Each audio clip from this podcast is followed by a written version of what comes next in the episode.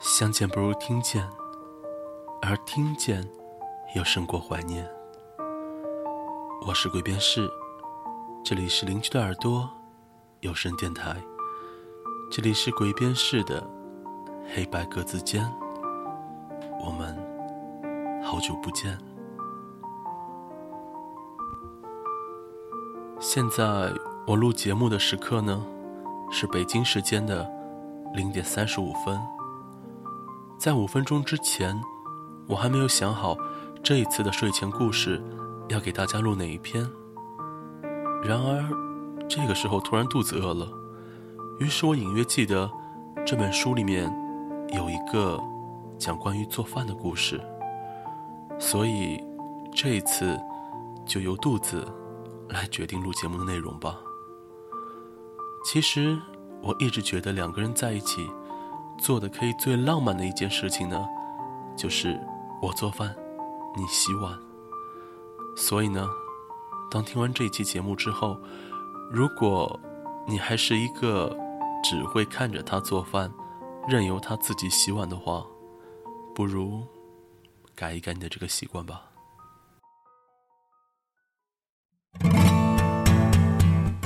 相见不如听见，听见胜过怀念。这里是邻居的耳朵有声电台，这里是鬼辨识的黑白格子间，我们有好久不见。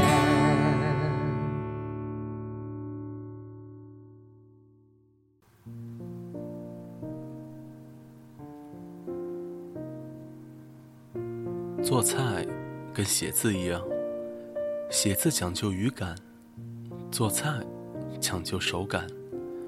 手一抖，枕托盐掉到锅里，结果狗都咽不下去了。有人用闹钟也掌握不好火候，而有人单凭感觉就能刚刚好。一切技能最后都靠天赋，勤学苦练只能变成机器人。就跟麦当劳的流水线差不多。有一个姑娘，是黑暗料理界的霸主。她做的菜，千篇一律，焦黑焦黑的。不可思议的是，里面依旧是生的，有时候还搭着冰渣子。我家小狗吃她做的排骨，开头兴高采烈地摇着尾巴，咔嚓一口，狗脸一变。好端端一条金毛，当场绿了。他小心翼翼地吐了出来，嗷嗷地叫着，然后躲到墙角，哭到大半夜。我见识过他最厉害的一道菜，叫清蒸鲈鱼，只花半个小时，鲈鱼在蒸笼上被他腌成了咸鱼。姑娘工作繁忙，在一家外企，尽管如此。每个月总会找机会大宴宾客。摆席当天，他家厨房就是个爆炸现场，我们呢都喊他居里夫人。他则无所谓，眼巴巴地望着你，你在他水汪汪的注视中，艰难地去挑一个卖相比较正常的咸鸭蛋，甜得像蜜，水饺又厚又圆，跟月饼似的。好不容易决定尝尝木耳吧，结果是盘炒糊了的鱼香肉丝。我的一个朋友叫骆驼，非常喜欢他，连蹦带跳的去他家做客，每次必定参加。他能坚持吃完所有的菜，各种奇怪的食材在他的嘴里，一会儿嘎嘣嘎嘣，一会儿噗噗冒烟，因为烧得太朦胧了。经常肉跟骨头都分不清，而他一律用力嚼，嚼嚼嚼，咕咚就咽下去了。后来两人结婚了，我问骆驼：“你这么吃，不怕出人命？”骆驼说：“他一个月才做一次饭，我就当自己痛经了。”去年姑娘查出来肝癌晚期。春节后去世了。城市不时传来鞭炮声，连夜晚都是欢天喜地的。我放心不下骆驼，去他家拜年。家里只有他一个人，坐在书房的电脑前，开着文档。我凑近一看，是一份菜谱。我说：“你要出本菜谱？”骆驼让我坐一会儿，他去炒蛋。我站在他旁边，有一句没一句的聊着天。他将米饭倒进油锅。然后撒了半袋盐，炒了会儿，自己吃了一勺。他咂巴咂巴嘴巴，说：“咸是够咸了，但是还缺点苦味。”我突然沉默了，突然知道他为什么在写菜谱。他想将姑娘留下来，但是没有人留得住，至少。能留住那味道吧。骆驼又吃了一口，用手背擦擦眼睛。他哭了，手背擦来擦去，眼泪还是挂到嘴角。他说：“我挺幸运的，找了个做菜独一无二的太太。她离开我后。”能留给我复习的味道真多。他说，还缺点苦味。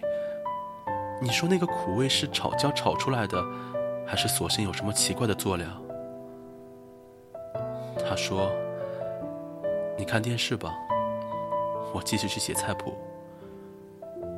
我说，要不我们去喝杯茶？他说，不了。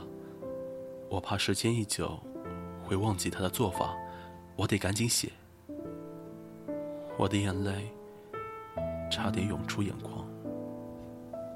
后来我劝他，老在家容易难过，出去走走吧。他点点头，开始筹备去土耳其的旅途，然后一去许久。我曾想打电话给他，但是打开通讯录。就放下了手机。他是带着思念去的，一个人的旅途，两个人的温度，无论去到哪里，都是在等他。那么，也许并不需要其他人的打扰。昨天下午，我跟梅倩在自己的小店里睡觉，一人一狗，睡得浑然忘我，醒来。已是黄昏，骆驼推开木门，走了进来。我很惊奇，你怎么找到这儿的？他说，人人都知道在这里。我磨了一杯咖啡给他，得意地说，我不会拉花，所以我的招牌咖啡叫做乌花。骆驼喝了两杯，我说。再喝就睡不着了。他说：“睡不着，就明天再睡。”然后我们聊了许久。骆驼真的去了土耳其，因为姑娘向往伊斯坦布尔，最大的愿望就是学会做那里的食物。他想尝一尝，这样。就能在梦里告诉他。骆驼说：“只有你没有打电话给我。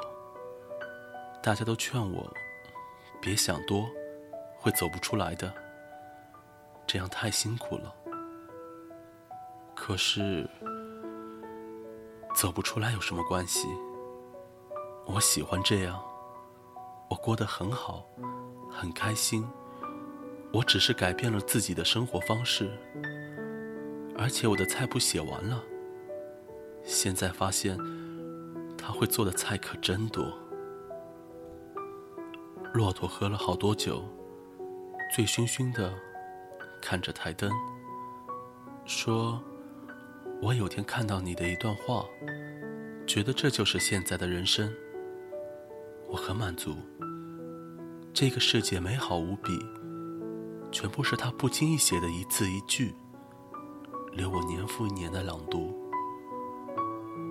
他站到书柜边，摇摇晃晃找了半天，把我的书挑了出来，撕了扉页，写了歪七扭八的一行字，贴在小店的墙上。他走了以后，我翻了翻自己的微博，终于找到了这段话。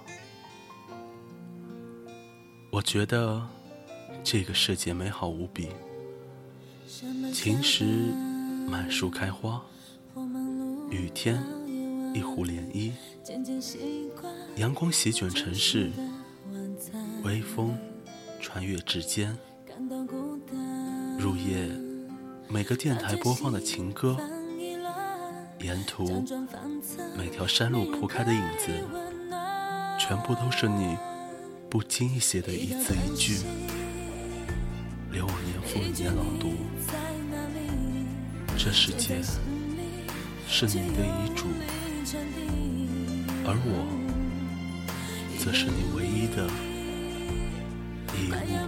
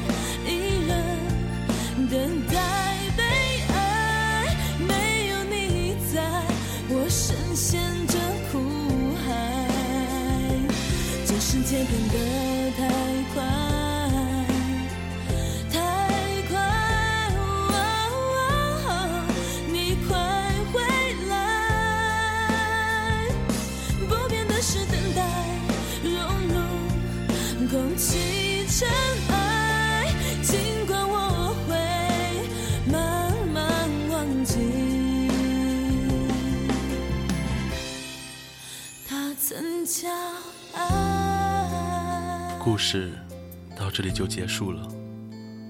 骆驼做的这本菜谱，我想，全世界没有人会选择做上面的菜，因为它是属于一个人的回忆，不只是味蕾上的回忆，而是一种爱的回忆。此时此刻，属于你的那种味道，又在哪里呢？在嘴里，在心里，还是脑海里？这期节目属于黑色单间，我们下次再见。一